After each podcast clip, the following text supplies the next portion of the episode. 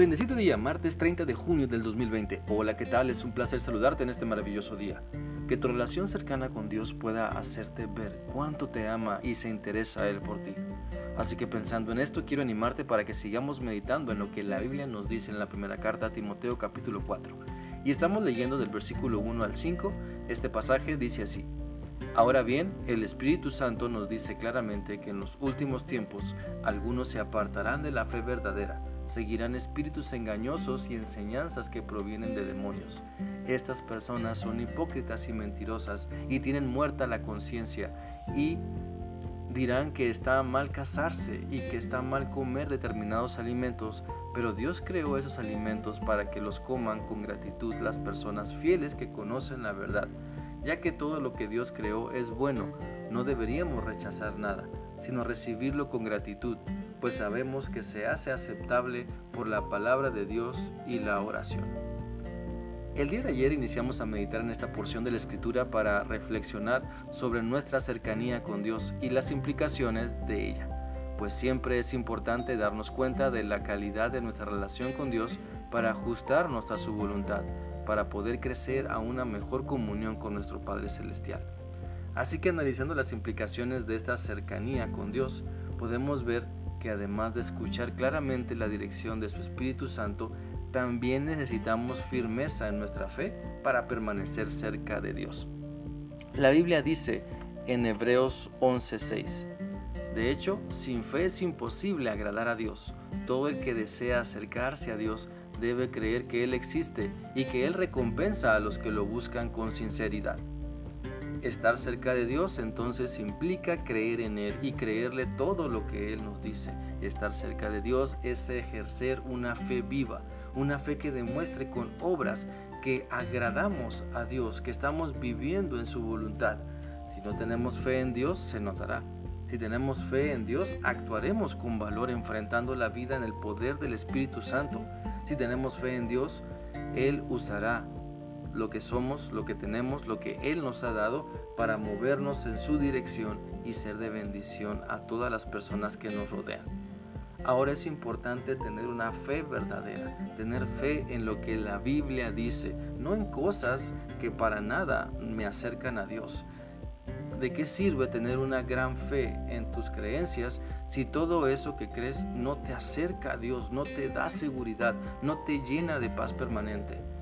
Mira, solo a través de conocer lo que la Biblia dice, puedes desarrollar una fe verdadera y no una fe que se acomode a tu estilo de vida o creencias o lo que piensas.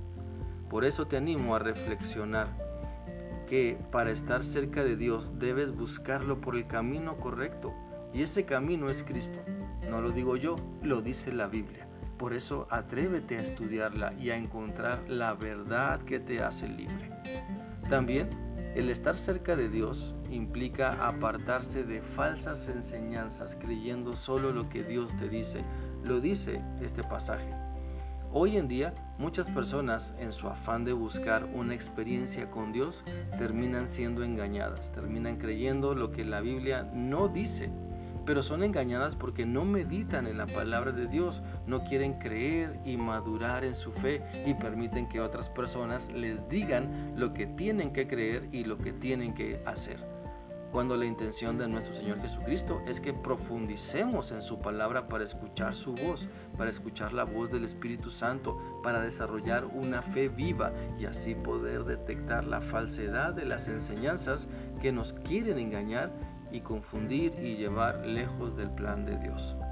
Es por eso que antes de creerle a cualquier enseñanza o predicador o cualquier mensaje en internet, ora y pide la dirección de Dios para entender y aplicar su palabra, antes de caer deslumbrada o deslumbrado ante el carisma de cualquiera que enseñas la palabra de Dios, afirma tu relación con Dios, afirma tu fe, para no ser llevado por cualquier viento de doctrina, para que no seas lastimado o confundido, para que en tu inmadurez no le eches la culpa a Dios o a las demás personas de tu falta de fe o de tu falta de conocimiento y aplicación de las escrituras.